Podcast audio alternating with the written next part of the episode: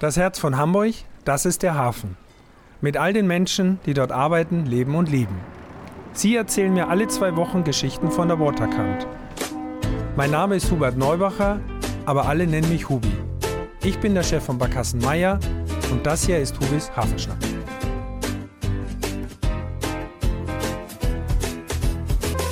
Ja, liebe Hafenschnack-Freunde, herzlich willkommen zu einer neuen Ausgabe von meinem Podcast. Ich freue mich sehr, dass ich heute bei der Hala zu Gast sein darf. Und das ist wirklich eine Ehre. Meine Gästin ist heute Frau Angelia Titzrath, die Vorstandsvorsitzende der Hamburger Hafen- und Logistik AG, kurz genannt Hala. Frau Titzrath, herzlich willkommen. Ja, danke schön. Und ich freue mich sehr über die Einladung und heiße Sie natürlich herzlich willkommen in den Räumen der Hamburger Hafen- und Logistik AG. Ich war noch nie hier und deshalb freue ich mich da besonders drüber. wir fahren immer dran vorbei, was man gleich hören wird. Wollte ich, wollte ich gerade sagen, seit 134 Jahren sind wir schon hier. Sie ja, dürfen aber, immer gerne mal vorbeischauen. Dankeschön, nehme ich gleich schon mal mit. Patrizrat, äh, ja, wir wollen natürlich ein bisschen darüber sprechen, was Ihre Aufgabe hier im Hause ist und generell. Und da fangen wir natürlich mit ein bisschen Persönlichkeit an. Sie kommen ja nicht aus Hamburg und sind jetzt an der Spitze eines sehr, sehr wichtigen Unternehmens für die Stadt. Können Sie in kurzer Form sagen, wie war denn Ihr Weg hierher? Ja, ich bin ein Kind des Ruhrgebiets, hm. bin in Essen aufgewachsen, in Bochum, Perugia und Lissabon und äh, Coimbra zu, studiert. Ähm, okay. Habe dann sozusagen ganz viele internationale Einsätze gehabt, Automobilindustrie, viele Jahre, Jahrzehnte muss man sagen, in der Logistik auch, ähm, in verschiedenen Kontinenten zu Hause gewesen, USA, äh, Kanada, ähm, im asiatischen Raum, ähm, Werke geleitet in Spanien. Irgendwie fühle ich, ich war immer vorbereitet, um mhm. dann hier in Hamburg zu enden. War das ein Ziel? Konnte man sich das irgendwann mal vorstellen, dass man da will ich hin oder war das hat sich das so ergeben? Also Nein, es ist wirklich äh, äh, so im Fluss, äh, im wahrsten Sinne des Wortes. Mhm. Ähm, das ist nicht ein Ziel, ein Zielpunkt, was man definiert, sondern ähm, es, mir kam es immer auf die Attraktivität der Inhalte an. Mhm. Kann ich was bewegen? Mit wem kann ich etwas bewegen und bewirken? Das ist, war mir wichtig. Und äh, ein bisschen, wenn man sehr international unterwegs war äh, und aber auch erklärte Europäerin ist, dann ist das natürlich hier auch eine wunderbare Gelegenheit, äh, das auch anzuwenden, die Internationalität in Europa zu Hause. Die Hala ist ja ein europäischer Logistikkonzern mhm. und von daher mit einem wunderschönen Sitz in einer der schönsten Städte der Welt in Hamburg. Kann ich nur zustimmen. ja, Sie sagen äh, ganz bewusst Europäerin und, und das, Sie sprechen wie viele Sprachen? Äh, sechs, aber nicht alle gleich gut. Okay. Und ja. das Schnacken lerne ich ja mit Ihnen jetzt. ja, ich gebe mir Mühe. Ich bin ja auch nicht hier tatsächlich äh, geboren, aber mittlerweile kann ich es, glaube ich, ganz gut. Ja, gleich äh, zur Hala. Äh, weltumspannend soweit. Das heißt vorrangig natürlich der Sitz in Hamburg mit wie vielen Terminals und wie kann man das in Kurzform beschreiben, mhm. was die Hala für die Stadt bedeutet? Mhm. Also hier in Hamburg haben wir drei Containerumschlagsbetriebe, ähm, aber wir haben äh, auch Beteiligungen am ähm, Cooksport natürlich, am Hansaport, mhm. äh, Fruchtumschlag und auch rollende Lagerung. Äh, also wir legen Schwerpunkt schon auf den Universalhafen, also deswegen schon eine durchaus äh, nennenswerte Bedeutung für den Hamburger Hafen selber und über unsere Dividenden, die wir wir mhm. an die Stadt Freie Hansestadt Hamburg auszahlen. Wir sind ja seit 2007 schon börsennotiert. Äh, also äh, dementsprechend schütten wir Dividenden an unsere Aktionäre aus. Ähm, aber wir sorgen natürlich auch für Beschäftigung. Wir äh, versuchen natürlich massiv in Innovationen zu investieren und auch den Standort weiter auszubauen und über unsere Metrans-Tochter, das ist der Intermodalbereich, also wir sind ja ein eigenes Eisenbahnverkehrsunternehmen, mhm. auch mhm. hier in Hamburg, ähm, tragen wir dazu bei, dass äh, letztendlich die Hinterlandanbindungen ähm, für Hamburg so wahnsinnig wichtig, dann noch weiter wachsen, ausbauen und ich finde das immer toll, wenn ich äh, in Bayern bin, äh, hatte letztens die Gelegenheit, Herrn Söder kennenzulernen mhm. und der weiß jetzt, dass Hamburg der Heimathafen von München ist. Toll, ja, ist eine gute Message. ja, das heißt also, viele, die Hala kennen, die Hamburger natürlich sowieso. Äh, in Verbindung bringt man es eigentlich immer mit Containerschifffahrt. Mhm. So mit den Großcontainern mhm. und so weiter. Und Sie haben es gerade erwähnt, was viele äh, nicht wissen, die, die den Hafenschnack schon regelmäßig hören, würde ich sagen, doch schon. Also die Attraktivität des Hamburger Hafens ist tatsächlich die Hinterlandanbindung. Mhm. Wollen wir mal davon ausgehen, wenn so ein großes Containerschiff ankommt, wie funktioniert das nochmal? Mhm. Dass dieses gelöscht wird mhm. und wie, wie kommt so ein Container dann, ja, mhm. vielleicht zu Herrn Söder nach Bayern? Ja, also ich glaube, äh, die Container kommen ja aus der ganzen Welt, mhm. äh, rund 40 Prozent aus Asien, ähm, laufen dann unsere Terminals an. Dort werden sie geladen und gelöscht, sowohl als auch. Also ja. das heißt äh, Export oder Import. Also wenn sie dann reinkommen, kommen sie äh, ins Lager, ähm, dann vom Lager entweder auf die Fuhre oder eben mehr als 52 Prozent auf die Schiene. Ähm, Hamburg ist der größte, weltweit größte. Güterbahnhof. Die Fuhre LKW? Oder? Fuhre ist LKW. Oh, okay. Entschuldigung. Nee, ja, da bin ich fürchterlich. Dafür sind wir ja da. Ich das ja, Fuhre. Mhm. Also wir rechnen, wir reden ja über eine sogenannte Trimodalität. Also das heißt drei Wege, wie man einen Container transportieren kann. Das ist entweder auf der Straße mhm. oder natürlich nicht zu vergessen auch das Binnenschiff oder eben dann auf der Eisenbahn ähm, entsprechend auf den Schienenverkehr. Und da ist Hamburg führend. Wir schlagen hier mehr Güter um über die Schiene äh, als Rotterdam, Antwerpen und Bremerhaven zusammen. Also auch hier wirklich Wahnsinn. weltweit führend und da kann Hamburg wirklich stolz drauf mhm. sein. Und ich denke, das kann man ja auch nicht so schnell irgendwie, äh, das, da kann uns ja keiner den Rang ablaufen so schnell. Also so schnell geht es nicht, aber Sie wissen, äh, der Feind des Guten ist das Bessere. Also das mhm. heißt, man muss sich kontinuierlich weiterentwickeln. Ja. ja das gilt auch natürlich in, in diesen Bereichen.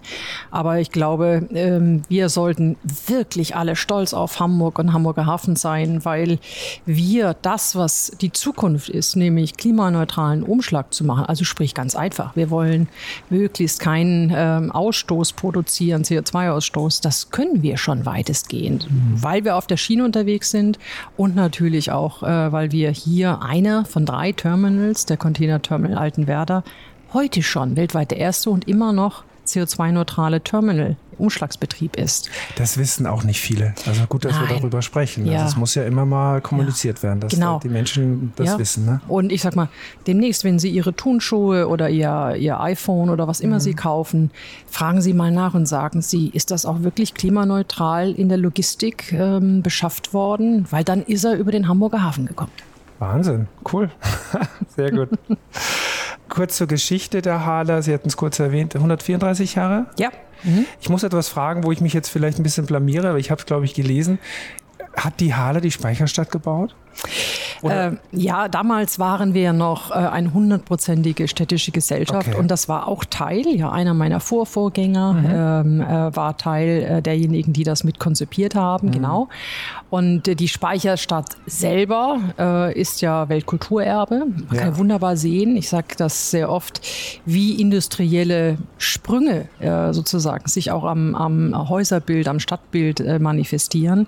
Wer heute genau hinschaut, kann tatsächlich noch diese Gauben erkennen, diese mhm. Transportspulen, wo dann entsprechend die Lastzüge rauf und runter noch mit, mit menschlicher Kraft ja. äh, gehoben und gezogen wurden.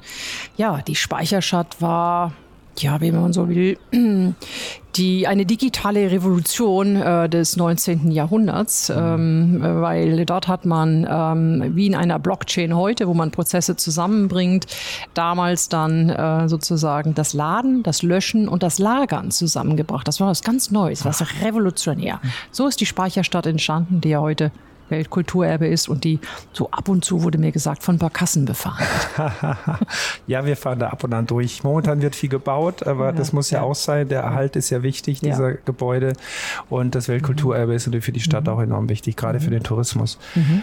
Äh, daraufhin für Sie, ich habe das in vielen äh, meiner Gespräche schon gehabt, für mein Gewerbe ist der Hafen ja eine, eine Sehenswürdigkeit. Mhm. Mhm. Wie sehen Sie das denn? Weil es ist ja natürlich ein Wirtschaftshafen, ist ja mhm. völlig klar. Wir, mhm. wir leben ja davon und die mhm. Stadt Hamburg profitiert enorm davon schon immer. Mhm. Wie sehen Sie das, dass viele Menschen herkommen und das eher auch als wirklich als Attraktion sehen? Also ich freue mich über jeden, der nach Hamburg kommt und in den Hamburger Hafen und das auch als Attraktion begreift. Und ich glaube, äh, mit zwei Blickwinkeln. Das eine zu verstehen, ist der größte industrielle zusammenhängende Fläche, die es in Deutschland gibt. Das heißt, das darf man bestaunen. Ähm, man darf es aber auch mit Respekt begegnen, weil das bedeutet eben, hier findet Produktion statt. Mhm. Ja, hier gibt es ein bisschen Lärm und äh, das eine oder andere Schiff, äh, äh, was man äh, mit Respekt, weil aufgrund von Größe und äh, Volumen natürlich auch begegnen muss. Und ich freue mich, wenn das auch anerkannt wird, ähm, dass wir eben nicht Kulisse sind, sondern lebendige Industriestadt. Und ist ja die Hamburg die Welthafenstadt. Also ja. es ist nicht eine Stadt am Hafen, sondern es ist die Welthafenstadt äh, und damit in ihrer Konstitution festgeschrieben, dass der Hafen Teil eines lebendigen Produktionsortes ist. Mhm. Und ich glaube, wir müssen noch mehr lernen, dass das so ein Dreiklang ist zwischen Wohnen, Leben und Arbeiten, ein Miteinander, auch ein Miteinander im, im Sinne von Rücksicht nehmen aufeinander. Ganz wichtig, mhm. gerade in der heutigen Zeit. Also da freue ich mich, dass Sie das so sagen. Ich mhm. empfinde das im Kleinen genauso. Mhm. Man sollte es im Großen genauso versuchen. Mhm. Wir werden ja gerade so ein bisschen eingeholt von äh, Themen, die uns, die wir nicht so selber beeinflussen können, nicht so wirklich mhm. oder nur bedingt. Das betrifft die Halle und Sie als Person natürlich auch extrem, gehe ich mal von aus. Mhm. Können Sie mir kurz sagen, wie, wie ist das denn gerade, wenn unser einer hört, es stauen sich die Containerschiffe aus Asien oder an der norddeutschen Bucht und sonstiges. Wie geht man damit zurzeit um? Also mhm. wie, wie arbeitet man das ab? Mhm. Ja, also der Stau hat ja ganz viele Ursachen, mhm. teilweise die sich ergänzen, überlappen und addieren. Ähm, es fing an, fängt an mit Stürmen, äh, natürlich die Pandemie, mhm. die ja eine globale Pandemie ist, verschiedene Seehafen, Schließungen, Produktionsschließungen, all das sind immer Wellen, die sozusagen sich gegenseitig verstärken oder auch übereinander miteinander sich überlappen. Ähm, heute haben wir eine Situation, äh, dass neben den vielen Staus, die es nach wie vor vor LA gibt und auch nach wie vor vor Shanghai, wir eben jetzt feststellen, ähm, dass wir nacheinander die verspäteten Schiffe abfertigen äh, können und auch müssen. Ähm, und das braucht man mit ein bisschen Geduld, Mut, ein bisschen Gelassenheit mit Fokussierung auf Qualität und Geschwindigkeit, aber eben leider nacheinander äh, mhm. entsprechend abzuarbeiten. Bei, ähm, das vergessen viele, es ist eben nicht nur das Laden und das Löschen, sondern es ist eben auch der Zufluss von einigen Tausenden von Containern jeden Tag in die Häfen, in die Terminalanlagen, die eben es gilt zu managen. Und da gibt es im Moment große Herausforderungen. Mhm. Äh, Baustellen auf der Straße, Baustellen auf der Schiene, großartig die, Bau, äh, die Bahn investiert. Ähm, aber das führt natürlich erst einmal zu kapazitiven Begrenzungen, zu Verlängerungen von Fahrten. Und wir sehen im Moment, dass ähm, die Container nicht in derselben Geschwindigkeit abgeholt werden. Mhm. Insbesondere die Importcontainer liegen deutlich länger, fast doppelt so lange wie früher. Da, ähm, das ist so ein bisschen wie, mh, mm, als wenn Sie ein Produkt, ein halbfertiges in Ihrer Produktionslinie einfach abstellen. Mhm. Das ist schwierig, das stört okay. und das hindert ein bisschen die Effizienz. Also im Moment brauchen wir alle gemeinsam eine ganz intensive Kommunikation und Kooperation, weil Lieferketten heißen viele Teilnehmer, die Hand in Hand arbeiten müssen, damit es gelingt. Ja. Und kann man dann gelassen sein? Also so weit wie möglich für sich? Schaffen Sie das? Ja, also ich glaube, ähm, die Alternativen mm, sind nicht wirklich attraktiv. Ja, ja. Und ich bin da total dankbar all meinen Mitarbeitern, äh, dass sie genau das tun, nämlich ihre Arbeit, äh, sich fokussieren äh, und in der Kommunikation mit allen Beteiligten in dieser Lieferkette, auf allen, auf Bahn, auf der Straße und auf der Wasserseite, das dann eben gemeinsam zu koordinieren und nacheinander abzubauen, weil die Schiffe sind ja leider verspätet. Ja. Und zwar alle. Und da gibt es, glaube ich, auch kein Zeitfenster. Man kann ja jetzt nicht in die Glaskugel gucken und sagen, das ändert sich kurzfristig in der und der Form. Das heißt, man arbeitet auch wieder im größeren Rahmen bei Ihnen wie im kleineren bei uns, man sagt, wir müssen alle ein bisschen, ja, das hätte ein bisschen demütiger sein, gelassener und vielleicht auch dankbar für die Zeit vor der Pandemie, wo wir gemerkt haben, es rollt runter. Mhm. Und jetzt sind wir halt so ein bisschen, wo wir sagen müssen, jo, es hakt an manchen Stellen. Ja, ich glaube, ähm, man muss ein bisschen auf Sicht fahren. Das mhm. kennen wir ja aus genau. der Schifffahrt auch. Ähm, und äh, wir wissen, ähm, dass wir äh, die Resilienzkraft, äh, also die Widerstandsfähigkeit als Unternehmen haben, aber auch wir als Menschen. Mhm. wir haben ja gelernt, mit Veränderungen umzugehen. Und in jeder Herausforderung liegt ja auch eine Chance. Man lernt sich, man lernt andere besser kennen anders kennen. Man entdeckt vielleicht andere Kommunikationsmittel, ja, haben wir ja alle gelernt in der Pandemie, mhm. ähm, aber natürlich auch vielleicht andere Kooperationsfähigkeiten, weil letztendlich, und das ist das Wichtige, Probleme kann man nur gemeinsam lösen. Ob das die ganz großen sind, denken Sie an die Pandemie, äh, denken Sie an ähm, die fürchterliche Situation im Moment mit dem Angriffskrieg in der Ukraine. Ja. Ähm, all diese Themen, die Klimakrise und andere Sachen, das geht nur gemeinsam. Und mhm. vielleicht ist das ein bisschen eine, eine Hilfestellung. Ähm, ja, an diesen Themen doch gemeinsamer zu arbeiten.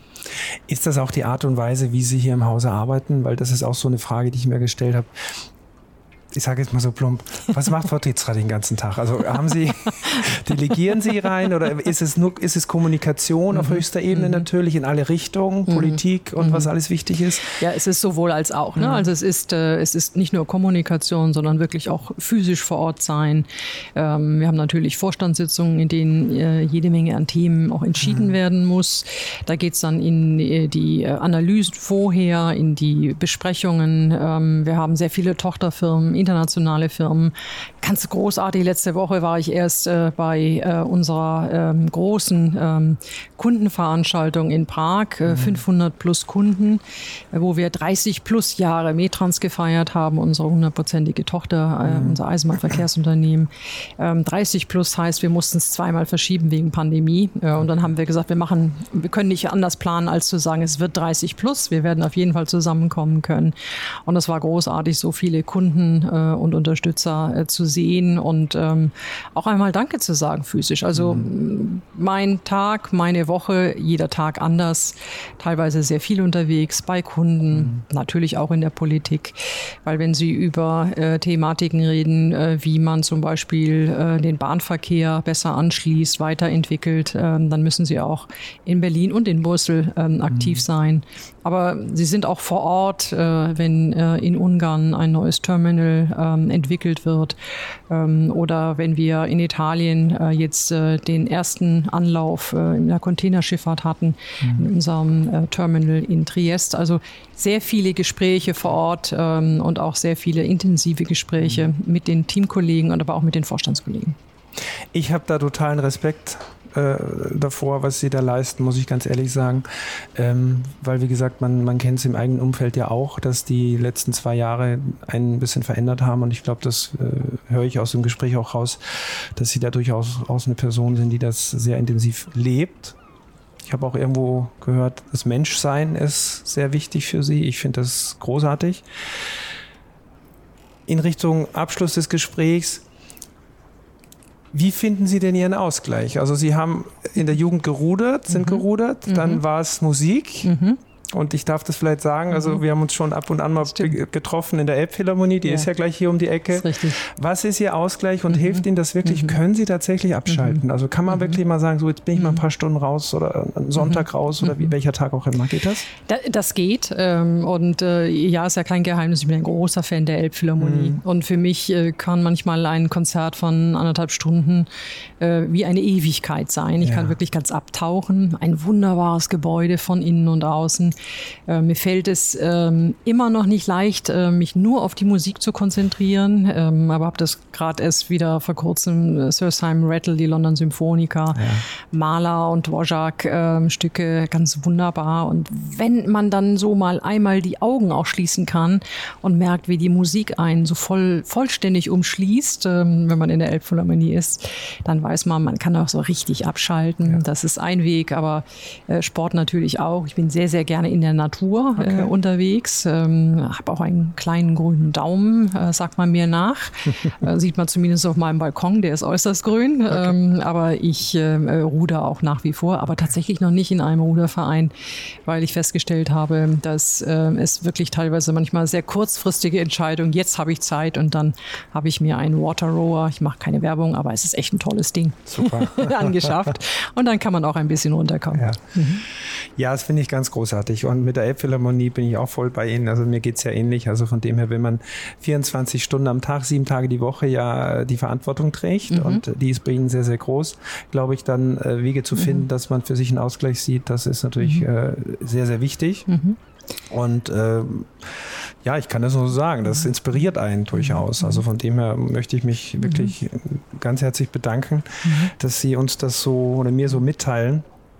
Sind Sie auch ansonsten abschließende Frage Lieblingsplatz am Hafen? Gibt es überhaupt einen oder ist es, sind Sie regelmäßig draußen und sagen, da gibt es so einen Punkt, da bin ich gerne, wenn Sie nicht verraten dürfen ja. wollen, damit da kein Auflauf entsteht, keine Ahnung. Aber gibt es so einen Ort, wo Sie sagen, der ist besonders schön? Ja, es gibt sehr viele Blickachsen, die mhm. ich unheimlich mag. Äh, bei unserem Terminal Altenwerder, wenn man so die Blickachse, die Kräne sieht, ja. Ähm, in Bewegung, möglichst viele Schiffe an der Kaikante, das ist schon sehr inspirierend. Mhm.